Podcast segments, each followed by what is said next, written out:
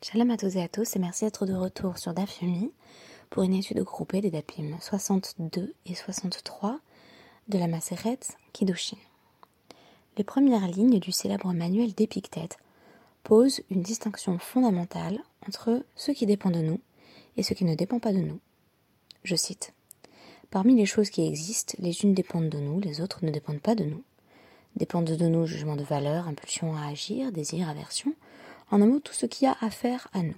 Ne dépendent pas de nous le corps, nos possessions, les opinions que les autres ont de nous, les magistratures, en un mot, tout ce qui n'est pas notre affaire à nous. Les choses qui dépendent de nous sont par nature libres, sans empêchement, sans entrave.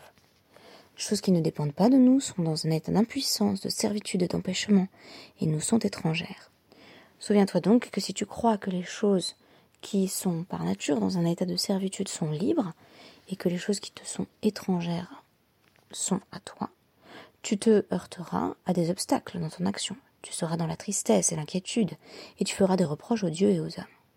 Si au contraire tu penses que seul ce qui est à toi est à toi, que ce qui t'est étranger comme c'est le cas t'est étranger, personne ne pourra plus exercer une contrainte sur toi, personne ne pourra te forcer. Tu ne feras plus une seule chose contre ta volonté, personne ne pourra te nuire, tu n'auras plus d'ennemis, car tu ne subiras plus de dommages qui pourraient te nuire. Mais la frontière entre ce qui dépend de nous et ce qui ne dépend pas de nous est-elle aussi claire et nette qu'Épictète le laisse entendre?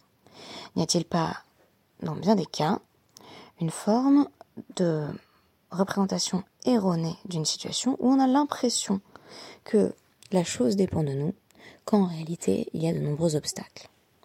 En outre, est-on vraiment pleinement maître de ce qui dépend de nous ou a l'air de dépendre Je noterai un simple exemple, l'impulsion à agir, qui fait partie de la catégorie de ce qui dépend de nous, selon Épictète, semblerait présupposer que on est toujours dans une maîtrise pleine et entière de nos actions.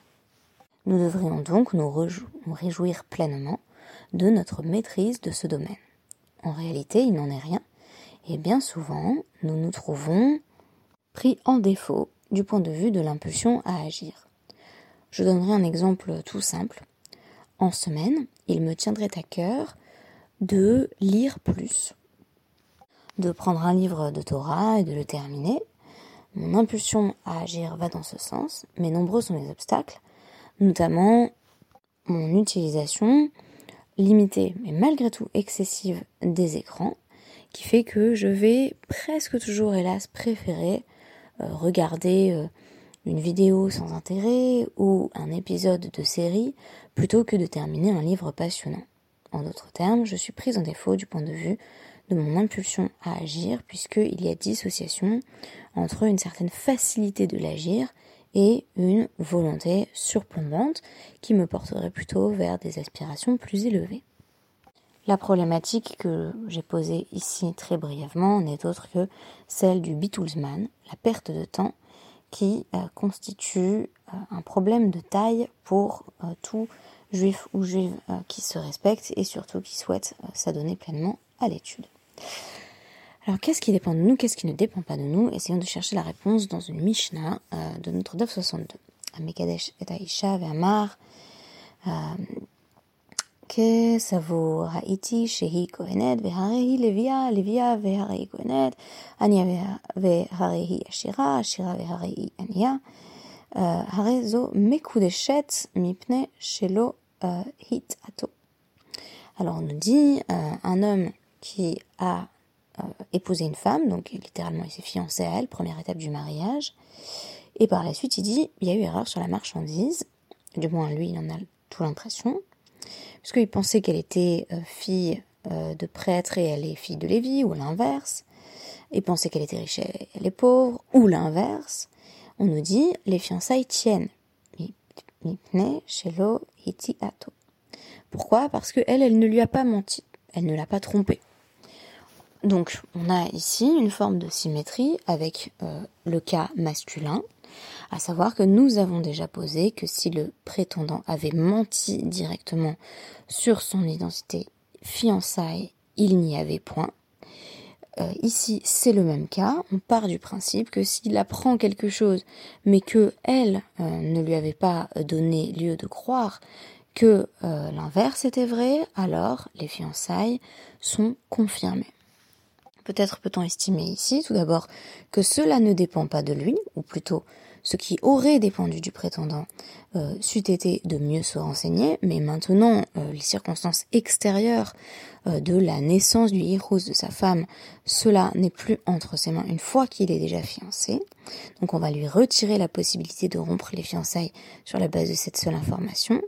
Notons ici que le mari a toujours la possibilité, bien sûr, si la situation lui semble insoutenable, de divorcer mais on considère malgré tout qu'il a été bel et bien euh, marié au sens alarique.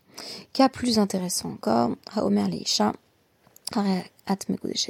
Acha, Shed Gaïa. Donc, un homme qui dit à une femme, on sera fiancé euh, une fois que je serai converti.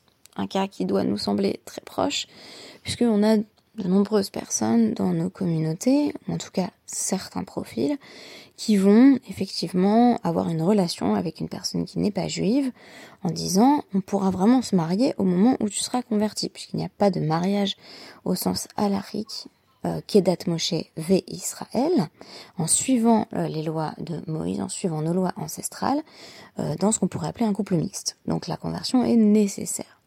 Ou alors, au achar chez Tidgairi. Ou alors il le dit à une non-juive, quand tu auras terminé ta conversion, on va se marier. Ou encore, les achar chez euh, ashtacher, ou les achar chez tishtachari. Après que, donc, un, un esclave qui dit, euh, après que je serai émancipé, donc il est, euh, pour l'instant il n'est pas juif, mais il va devenir juif au moment où il sera émancipé, ou après que tu seras émancipé, il s'agit ici d'un maître qui s'adresse à son esclave, une femme qui est une esclave cananéenne. Les Achar chez Yamut euh, Balaïr, donc là on a un cas peut-être encore plus cynique, d'un prétendant qui dit, écoute là t'es marié, mais après la mort de ton mari, je serai ton fiancé. Et il peut aussi poser d'autres conditions, euh, théoriquement, sur la mort d'autres personnes, la Tamut Achotaïr, donc il peut dire à sa femme, sa future femme, si tant est que on considère que c'est un, mode de fiançailles valable, et on va voir dans un instant que ce n'est pas le cas, mais un homme qui dirait euh, quand ta sœur mourra, euh, on sera fiancé, même si elle, elle accepte, ce ne sont pas des fiançailles.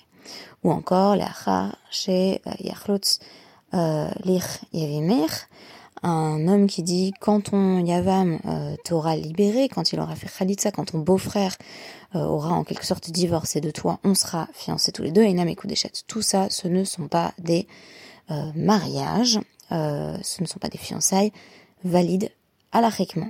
Pourquoi? Parce que dans chacun de ces cas, il n'est pas en capacité de se fiancer au moment où il prononce cette phrase, parce qu'elle est déjà mariée dans certains cas, euh, ou parce que la personne dont il est question dans la condition n'est pas décédée, ou encore, dans les premiers cas que nous avons évoqués, euh, de euh, conversion et d'émancipation parce que l'émancipation n'a pas encore eu lieu, donc il n'y a pas de personne qui pourrait se fiancer euh, au moment où l'énoncé est prononcé.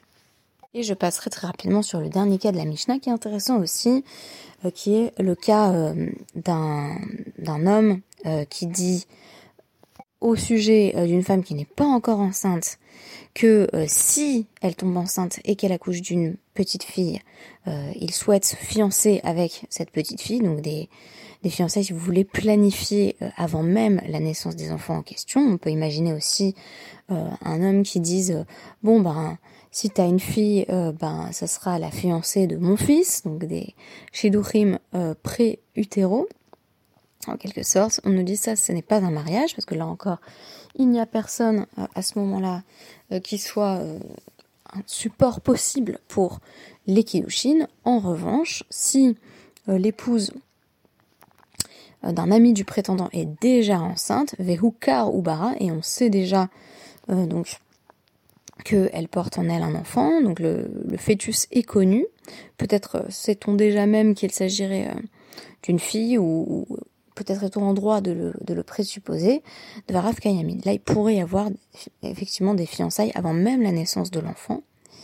Euh, si la petite fille euh, est une fille. Euh, je vous prie de m'excuser cette tautologie, mais effectivement, on voit que la femme est déjà enceinte et il y a une chance sur deux que l'enfant soit du sexe qui permet au prétendant en question de sceller ses fiançailles. Alors, ce qui m'intéresse, c'est une objection qui va être présentée par Rav Assi dans la Gemara, à savoir mais pourquoi est-ce qu'on nous met la conversion euh, parmi ces cas où on nous dit euh, c'est pas Beyado. Ça veut dire quoi c'est pas Beyado?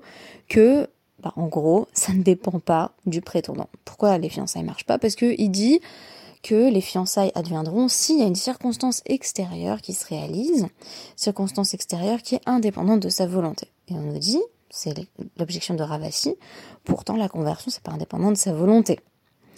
Euh, parce que bah, si euh, l'homme en question est non juif et veut épouser une juive, il n'a qu'à bah, vraiment aller jusqu'au bout de sa conversion. Et c'est Rabbi Ria Baraba qui va dire que Rabbi Yochanan rétorquerait à Ravasi, Gerd Shlosha. En réalité, dans le cadre de la conversion, on n'a pas affaire, à proprement parler, à une démarche purement solitaire et purement individuelle. Si un non-juif décide de se convertir mais ne trouve aucun cadre dans lequel il ou, elle, bien sûr, mais là, on, parle précisément d'un homme dont on dit, bah, s'il veut se fiancer, il a qu'à se convertir. Si cette personne donc qui veut euh, se convertir ne trouve pas de cadre qui l'accueille, la conversion n'est pas possible. Et là on nous dit Tsarir Shlosha, à minima il faut le beddin de trois personnes qui va affirmer que la conversion est valide. Donc même si j'ai les meilleures intentions du monde, que je souhaite épouser une juive, euh, mais que euh, on me refuse la candidature à la conversion, je ne pourrais pas me convertir. Donc la conversion, on a l'impression que ça rentre dans la catégorie de ce qui dépend de moi, puisque bah, c'est moi qui dois prendre sur moi les mitzvot, c'est moi qui dois accepter un certain nombre euh, de règles, euh, de préceptes, euh, et connaître tout simplement les commandements du judaïsme. En réalité, qui a le dernier mot en matière de conversion? Eh bien, c'est la communauté juive. ce sont nos structures d'accueil euh, des personnes en conversion et bien entendu le Beddin qui va euh, entériner ou non la conversion d'une personne. Mais d'où sait-on qu'on a besoin euh, du Beddin Eh bien parce qu'il est écrit donc dans Vaïkra 24-22 au sujet euh, de la loi qui sera partagée entre le converti et la personne qui est née juive, on nous dit qu'il y aura un même mishpat. Et ce mishpat, c'est ktivbe kadin. Euh, c'est considéré comme une forme de jugement, mishpat et din étant des termes synonymes, et le jugement requiert toujours pour son évaluation un beddin, donc là encore un tribunal de trois euh, personnes compétentes pour juger d'un cas précis. Et là on nous dit, au miyemar, des euh, mises des kakinle hanetlata. Et qui peut dire par avance, quand un homme affirme sa vérité de se convertir, qu'il va bel et bien trouver trois personnes qui accepteront d'entériner sa conversion Notons que cette Mishnah peut également figurer parmi les mécorotes, les sources qui viennent disqualifier ou décourager les conversions par amour, puisqu'ici on a affaire à un non-juif euh, qui dit à une juive ne t'inquiète pas, je vais me convertir, sois ma fiancée dès maintenant, on nous dit ça ne marche pas. Bon, ça semble évident puisqu'il n'est pas encore juif. Mais on pourrait dire à partir du moment où il décide qu'il va se convertir, c'est comme s'il était converti. Non, ce n'est pas le cas, puisque une conversion nécessite une validation extérieure. Cette validation, elle émane de la communauté. Donc très intéressant parce que ça nous propose une nouvelle perspective sur la conversion. La conversion est une démarche certes individuelle, mais en même temps, c'est à la communauté et particulièrement aux experts représentés ici par le Bedin qu'il revient euh, de trancher, d'avoir le dernier mot sur euh, la réalité euh, empirique et alarique de cette conversion. Et on nous dit de même, Rabbi Abba Bar Memel a dit le cas d'un homme qui dit quand je t'émanciperai à sa servante, tu seras ma fiancée est surprenant parce qu'on pourrait dire bah là ça dépend que de lui de l'émanciper. On nous dit non.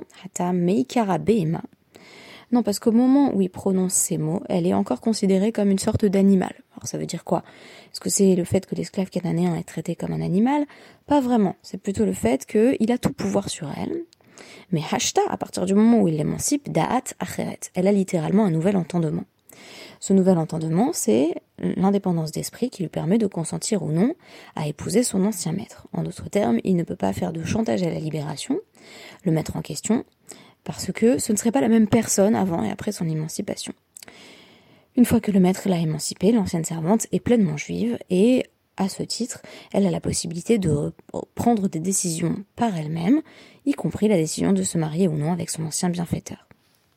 Il en va de même pour l'autre cas de la Mishnah qui semble ambigu, le cas de Rabbi Oshaya, qui nous parle d'un homme qui euh, donne une prouta à sa femme en lui disant euh, on sera de nouveau fiancé après le divorce. On nous dit là encore Enam Ekudeshet, Achinami, les Rabbi Yochanan et Avukidushin. Que si on suit l'avis de Rabbi Yochanan, euh, on considère que ce sont des Kiddushin parce qu'il il est Beyado, là encore, techniquement, il peut choisir de divorcer et il peut ensuite choisir de la réépouser. On nous dit non, Nehi de Beyado et C'est vrai qu'il est en son pouvoir à lui. Ce qui dépend de lui, c'est de divorcer, puisque le divorce, c'est lui qui décide jusqu'à la takana de Rabbeinu Gershom au Moyen-Âge.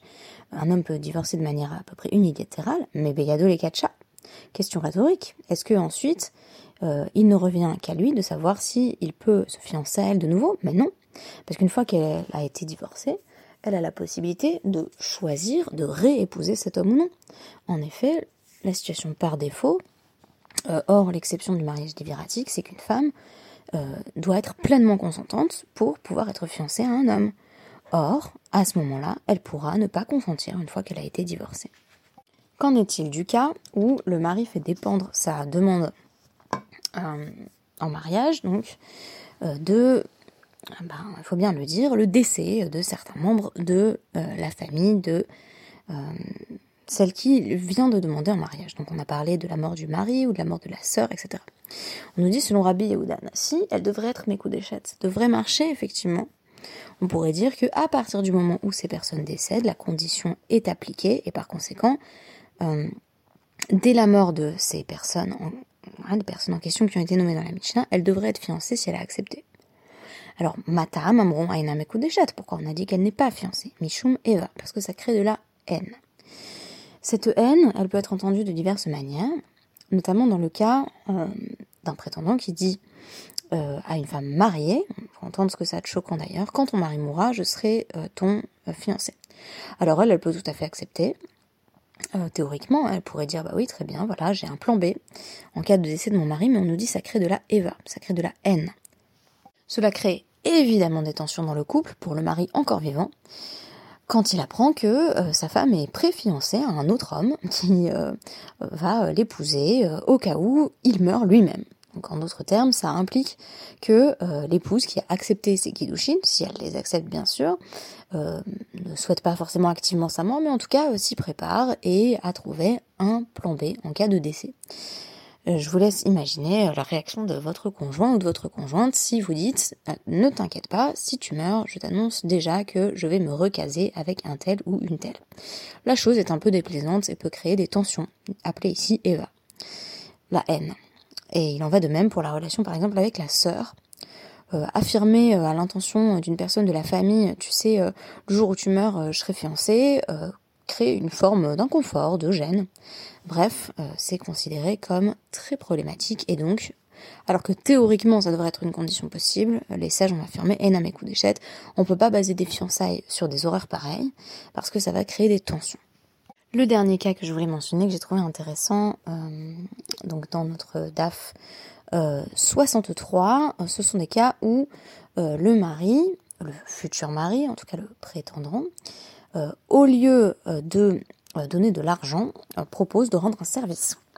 Vous vous souvenez des Kiddushin Kesef, quand on scelle le mariage, les fiançailles, par une somme d'argent, on a déjà dit que la somme d'argent devait être, devait être Prouta, il y a une valeur minimale, mais on nous dit aussi pourquoi est-ce que le fiancé ne proposerait pas de rendre un service à sa future femme?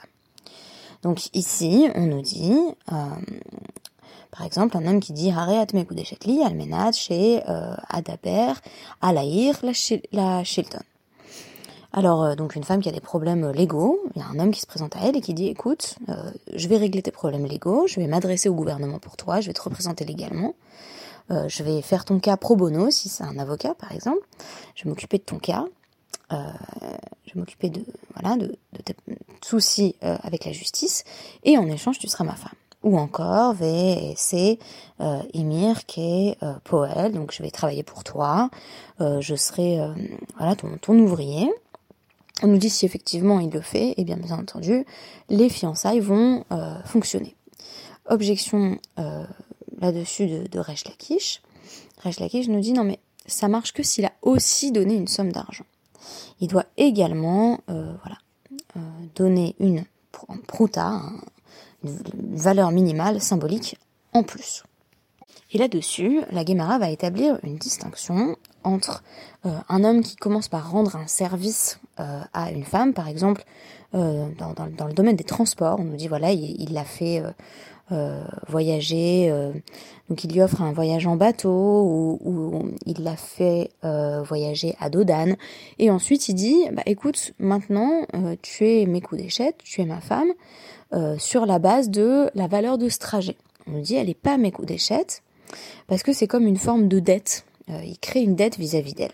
À l'inverse, s'il dit, il n'a pas encore bien entendu fait le voyage, il dit euh, Bisrar euh, chez Arkivir la chez Oshivir Bekaron, Besfina S'il dit, si tu veux, je te paye un voyage en âne, en, en, voiture, bon, voiture par rapport à l'époque de l'Agmara, ou en, en, bateau, Là, euh, c'est pas une dette, parce qu'elle peut dire oui ou non, c'est pas de l'argent qu'elle doit déjà euh, à cet homme, euh, mais c'est un équivalent qui vient remplacer ce qu'on appelle donc la valeur de Chavé Prota, cette, cette valeur minimale. Donc l'avis de, de va être réfuté dans la Gemara. L'avis de Resh Lakish étant que, attention, il faut une forme de kesef formelle, il faut aussi qu'il y ait une, voilà, une valeur monétaire clair, on ne peut pas simplement rendre un service à sa promise euh, pour se fiancer. Là, on nous dit, il y a clairement une distinction à établir entre euh, ce qu'on a déjà fait et ce que l'on se propose de faire. Un homme ne peut pas en effet rendre un service à une femme et ensuite lui mettre le couteau sous la gorge en disant écoute, tu peux pas payer euh, le trajet que je t'ai proposé. Eh bien, soit ma femme, ça, ça ne marche pas. En revanche, il peut tout à fait lui laisser le choix en disant écoute, est-ce que tu veux être ma femme? En échange d'une jolie croisière. Ça, pourquoi pas, puisque là, elle a pleinement la possibilité euh, de choisir. D'ailleurs, il y a, d'autres exemples beaucoup plus amusants euh, euh, dans, la Mishnah, ou plutôt dans une Braïta qui vient éclairer cette Mishnah, d'un homme qui dit, plutôt dans ce cas d'une femme qui dit à son prétendant, assieds-toi à mes côtés et j'accepterai d'être ta fiancée, ou amuse-moi, fais-moi une danse. Euh, ou euh, rends-moi un service quelconque, voilà, euh, fais un travail pour moi sur ma maison, dans un bâtiment quelconque. On nous dit qu'est-ce qu'on fait? Donc c'est euh, On va évaluer la valeur de l'action que la jeune femme demande euh, cette fois-ci à son prétendant de faire. Donc là, pour, le coup, c'est plus elle qui lui propose, bien entendu, le mariage. Imiège bouche avait prouta, mais coup d'échette. Et si euh, l'action en question vaut une prouta, alors faut savoir, hein, parce que pareil, là, clairement, si, je vais voir quelqu'un dans la rue et que je dis euh, danse-moi la macarena et, je serai ta femme, je pense pas que ce soit évalué par le Bedin comme étant chave prouta. Est-ce que vraiment c'est une valeur quelconque Non, mais à l'inverse, si je vais voir euh, un spécialiste du tango et je lui dis euh, tu me fais une heure de tango, là vraiment c'est clairement Chavé Prouta. Donc en gros ça va être au cas par cas. Très intéressant d'ailleurs parce que dans ce cas-là c'est euh, la future épouse qui exige une action spécifique qui lui rend un service en proposant le mariage en échange. Donc là encore, même si formellement c'est l'homme qui propose, en fait on voit qu'il y avait des cas où c'était la femme qui proposait avec ses propres conditions. Donc finalement on a écarté les cas où euh, l'homme allait mettre une forme de pression sur la femme, où elle était forcée de l'épouser, y compris les cas d'émancipation d'une servante d'ailleurs, parce qu'on nous dit non mais c'est une nouvelle femme, à partir du moment où elle n'est plus une servante cananéenne, où elle est véritablement juive, elle peut tout à fait lui dire non. Euh, on a euh, également approfondi la distinction euh, entre ce qui dépend de moi et ce qui ne dépend pas de moi, en partant du principe que euh, il y a bien des domaines où une action dépend partiellement de moi ou à 70%, 80% de moi, notamment dans le cas de la conversion, mais s'il y a personne en face, ben, ça va pas aboutir. Donc, in fine, euh, le résultat ne dépend pas de moi. Et on a également abordé la question de la possibilité d'échanger le KSF, la somme d'argent contre un service. Euh, donc, sachant que la halakha va trancher donc, contre Rechlaki, je peux consulter là-dessus le Shouchan Aruch Even Ahezer euh, On tranche contre Rechlaki, il n'y a pas besoin d'argent en plus d'un service, il suffit d'évaluer la valeur du service en question. Est-ce que c'est un service qui a une valeur financière, monétaire, qui peut être évalué? Si c'est le cas, eh bien, on peut remplacer euh, le don d'argent par le fait de venir répondre à un besoin particulier exprimé par la femme d'ailleurs ou par le euh, futur mari par le prétendant. Merci beaucoup pour votre écoute et à demain.